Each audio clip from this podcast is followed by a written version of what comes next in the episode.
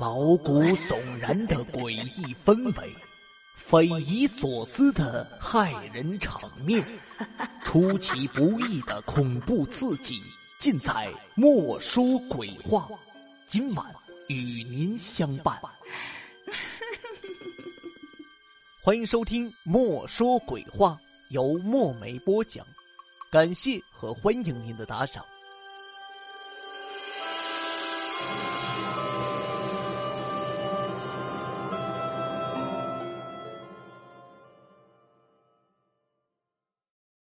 这个故事的名字叫《死亡诅咒》，作者吴洪庆。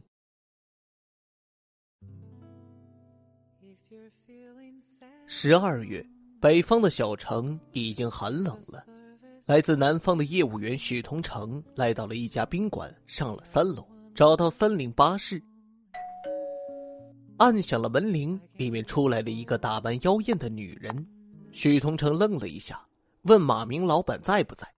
那女人点点头，说：“马老板等你很久了。”许同成进门后又愣了一下，原来屋子里除了马明，还有一个穿着白毛绒的女人正和马明打情骂俏。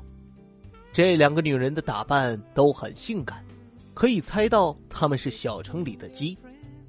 原来马明喜欢在这样的环境里谈生意。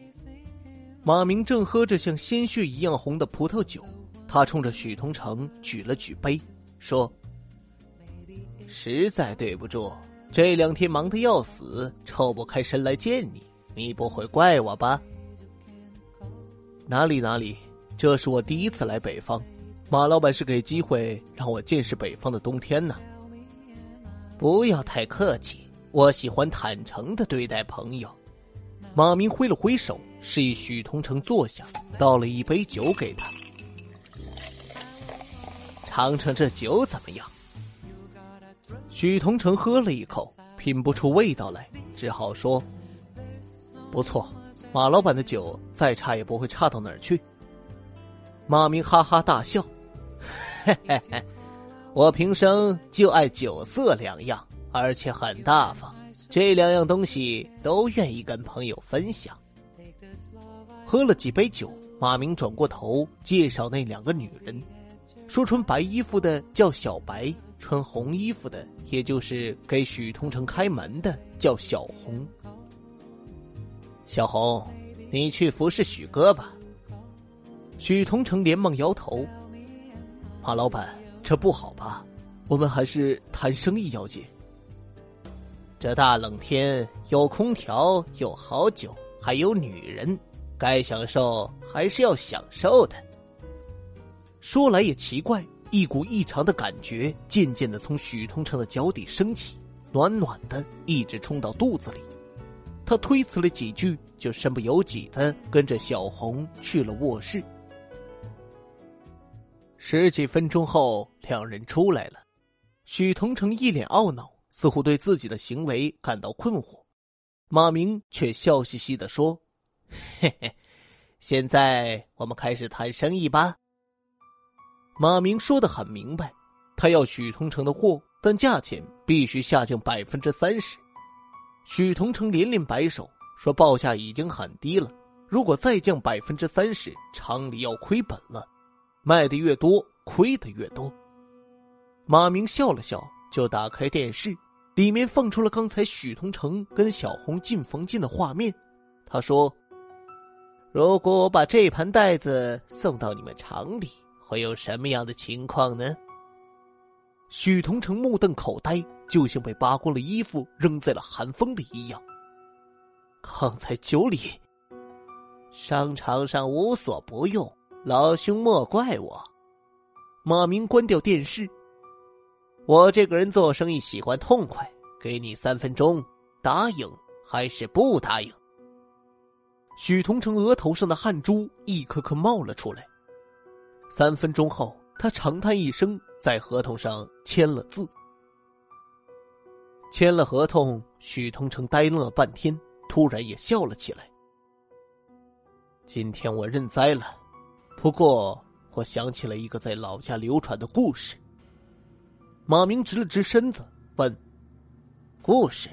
什么样的故事？在老家，传说凡是手里有冤死鬼的人，只要在半夜十二点对着镜子。说着，许腾腾走到梳妆台前，面对镜子，伸出双手抓过去。就是这样，你去抓镜子里的自己，镜子里就会出现一个恶鬼，也伸出双手将你抓进镜子里。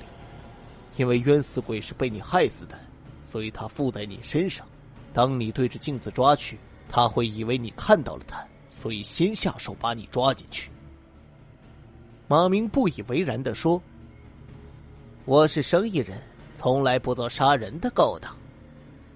但你手上很快就会有冤死鬼了。”许成成惨然一笑：“我们的工厂是集资办的，每个人都拿出了全部家当，他们把联系业务的事交给我。”是因为信任我，现在我跟你签了这份合同，工厂很快就会倒闭，我还有什么脸去见他们？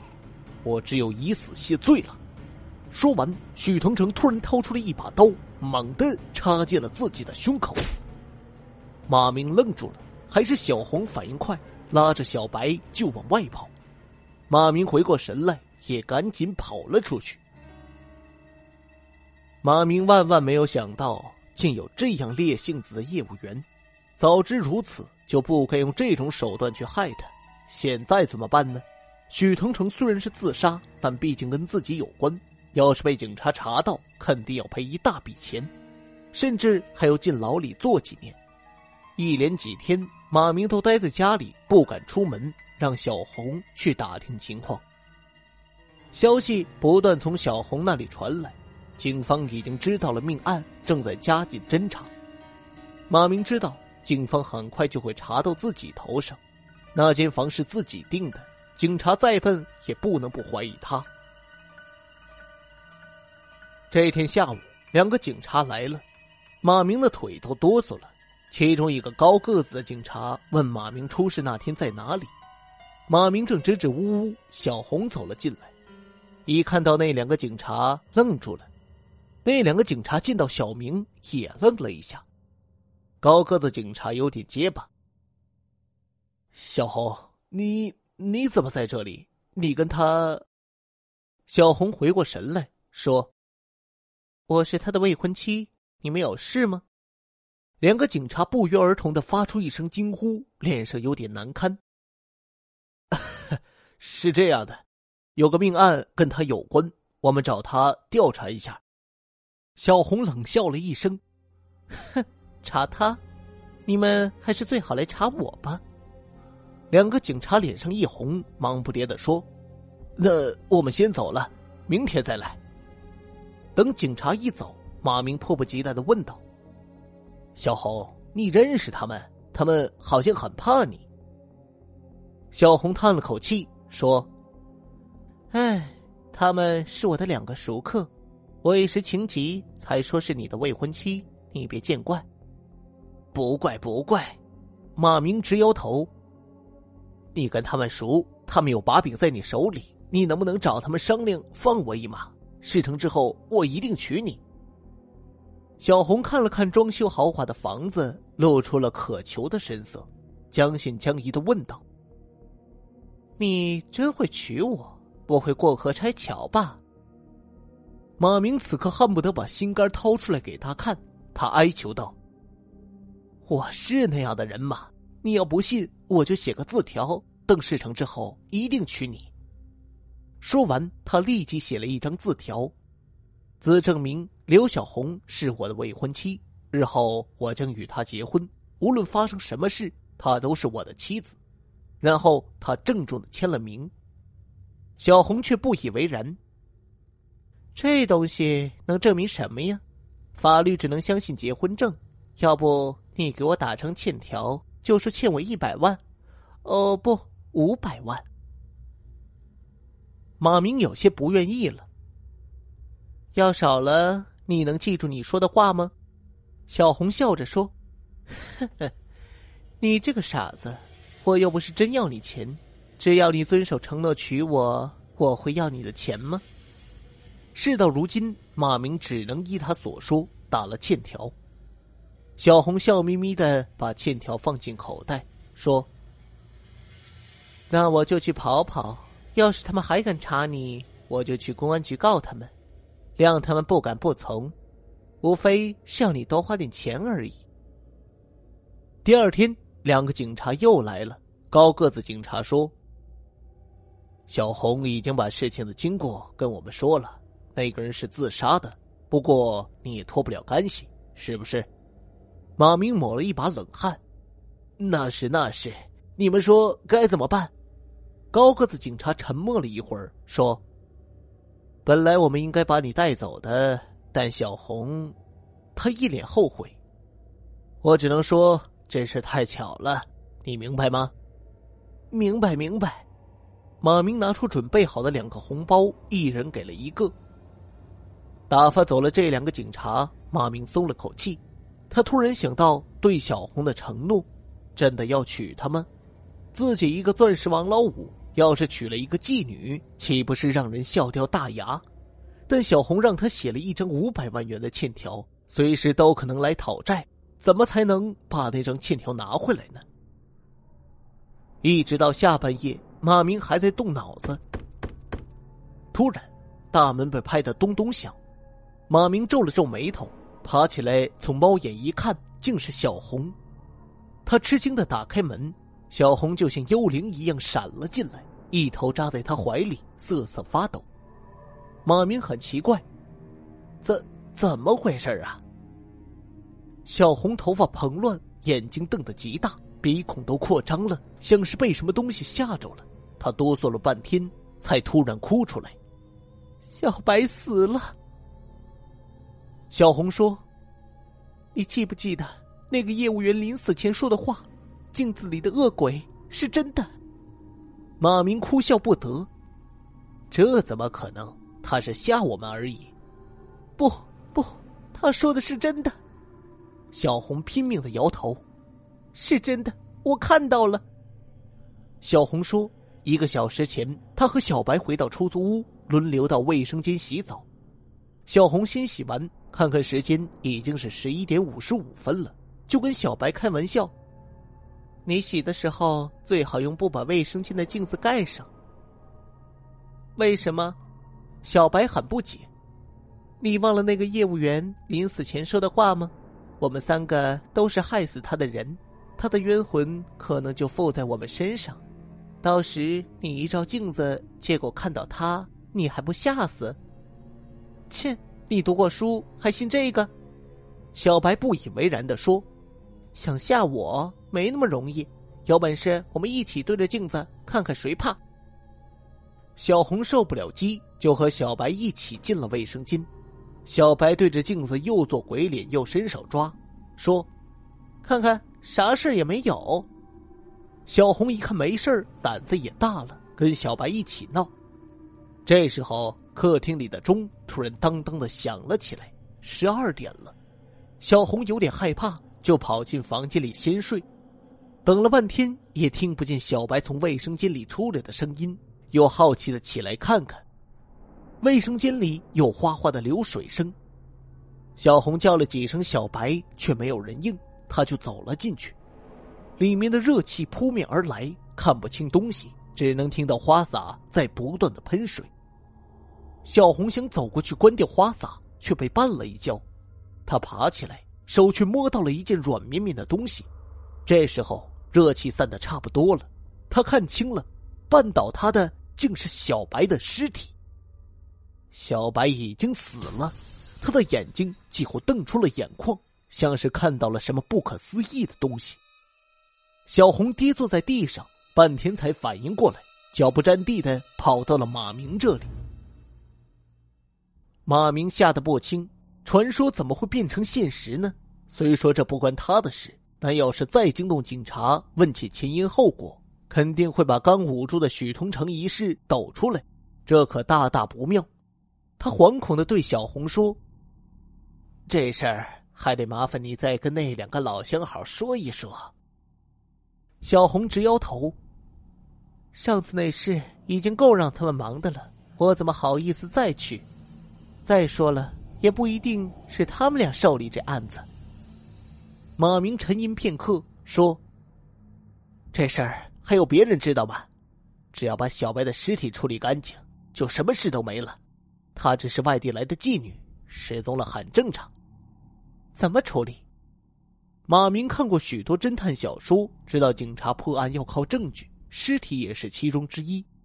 如果尸体都找不到，警察就算再怀疑你，他们也没有办法。马明咬了咬牙，说：“挫骨扬灰。”小白消失的很彻底。事后，马明为自己的大胆而吃惊。他一直以为自己只是个商人，没想到自己的胆子会这么大。现在按照协议，他必须娶小红为妻。既然自己的胆子这么大，为什么不直接把小红除掉呢？以后就不用时刻受他牵制了。当然，小红跟小白不同，他有两个警察熟客，这事儿得仔细谋划。几天后，马明提着两瓶葡萄酒来到了小红的出租屋，他对小红说。过一阵儿我会接你到我那里住，你就可以离开这个出租屋了。为了庆祝这个日子，我特意带了两瓶你最喜欢的酒来陪你喝。小红简直不敢相信自己的耳朵，追问道：“你是说你要娶我了？这是真的吗？”他有点喜不自禁了。鲜红的葡萄酒倒在高脚杯里，轻轻一晃，就像一汪鲜血在流动。小红竭尽所能侍候马明，生怕他一不开心就反悔。喝了一会儿酒，马明打趣说：“对了，那张欠条你还留着吗？要收好了，要是弄丢，损失的可也是你的钱呐。”小红捂着嘴笑了：“不会不会，我会好好保管的。要不现在就还给你。”没想到小红这么容易就把欠条还给自己，马明刚要说好，但一想小红是出来混的，不会这么幼稚吧？莫非是在试探自己？于是他摇了摇头，不急，等结婚那天再给我好了。小红似乎不放心，她走进卧室，打开床头柜看了看，才回来，舒了口气说：“没事儿，放的好好的。”马明不露痕迹的笑了笑，没事就好，来喝酒。他亲眼看着小红将放了致幻剂的酒一口喝光，也将自己杯里的酒喝完，说：“我们洗澡吧。”小红看了看时间，是晚上十一点四十分了，她有点迟疑。啊，我怕那鬼。怕什么？我倒要见见鬼到底长什么样的。小红无奈，只得跟马明进了卫生间。进门后，他赶紧用浴巾将镜子盖了起来。马明偏偏一把将浴巾拉掉，一边对着镜子做鬼脸，一边说：“看，什么都没有。”突然，小红皱起了眉头，举目四望，像是在寻找什么。他很困惑的说：“好像有什么声音呢。”过了一会儿。他的脸色越来越难看，惊慌的在卫生间里团团转，不时用手抠着墙砖，似乎有声音从里面传出来。好奇怪的声音，像像一个垂死挣扎的人在喘息，他的肺像破网一样呼呼的抽着风，胸膛是空的，还有回音。马明被小红说的心里发毛，他定了定神。突然把极度紧张的小红拉到镜子前，说：“还记得那业务员的话吗？还记得小白是怎么死的吗？”小红想挣开马明的手，但哪里挣得开？马明使劲的抱住她，按住她的头，让他看着镜子。这时候，外面的钟当当的响了十二下。小红挣扎着双手，想要抓住什么，喉咙里发出了一阵奇怪的响声。就全身僵硬了。马明松了一口气，他高价买回来的致幻剂果然厉害。他将小红的尸体放下，顺势瞄了一眼镜子，顿时愣住了。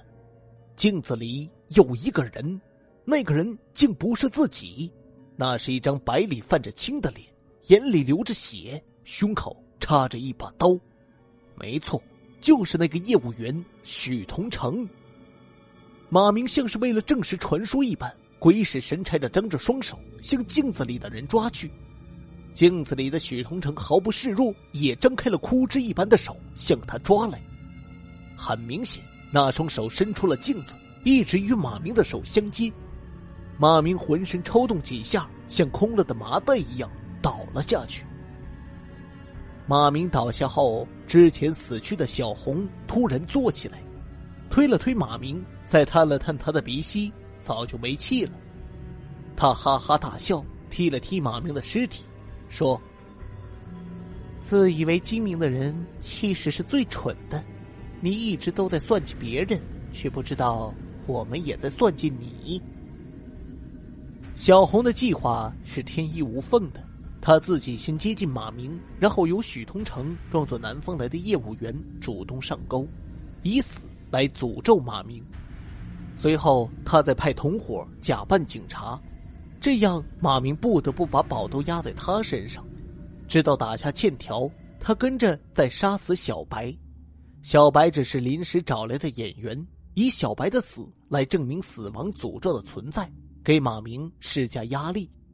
最后，当一切本来没有发生的事解决后，小红知道马明不可能会娶自己，必然会对自己下手，而他等的也是这一刻。其实，早在马明往他酒里放致幻剂之前，他就已经先给马明下了药。马明倒给他的酒，他根本就没喝。那时，马明早已服下了有致幻剂的酒，神智已经失去控制。眼睛看到的跟真实情况并不相同。洗澡之前，小红装神弄鬼，就像药引子，引得马明惊吓而死。接下来的事就简单了，小红会去报案，法医会证明马明不是他杀，然后小红拿出那张欠条，请法院从马明的遗产中判给自己。至于许同成，他只是一个戏子，到时候多给他点钱就行了。小红正准备打电话报警，她想了想，又走到镜子前，将自己脸上的妆弄花了，这样看起来才像刚死了未婚夫的女人。看到镜子里的自己，再想到那个编造出来的死亡诅咒，小红得意的笑了。她伸出双手，搞笑般的向镜子里抓去。突然，她看到了一个不是自己的人，也从镜子里伸出手来。他刚想躲开，但镜子里的那只手就像有磁性一般，怎么也睁不开。接着，他感觉自己就像掉进了漩涡一般，一圈圈的陷进了无穷的黑暗之中。这时，客厅里的那口经常乱响的挂钟又传来了当当的响声。如果小红能看到，会发现，这回真的是十二点了。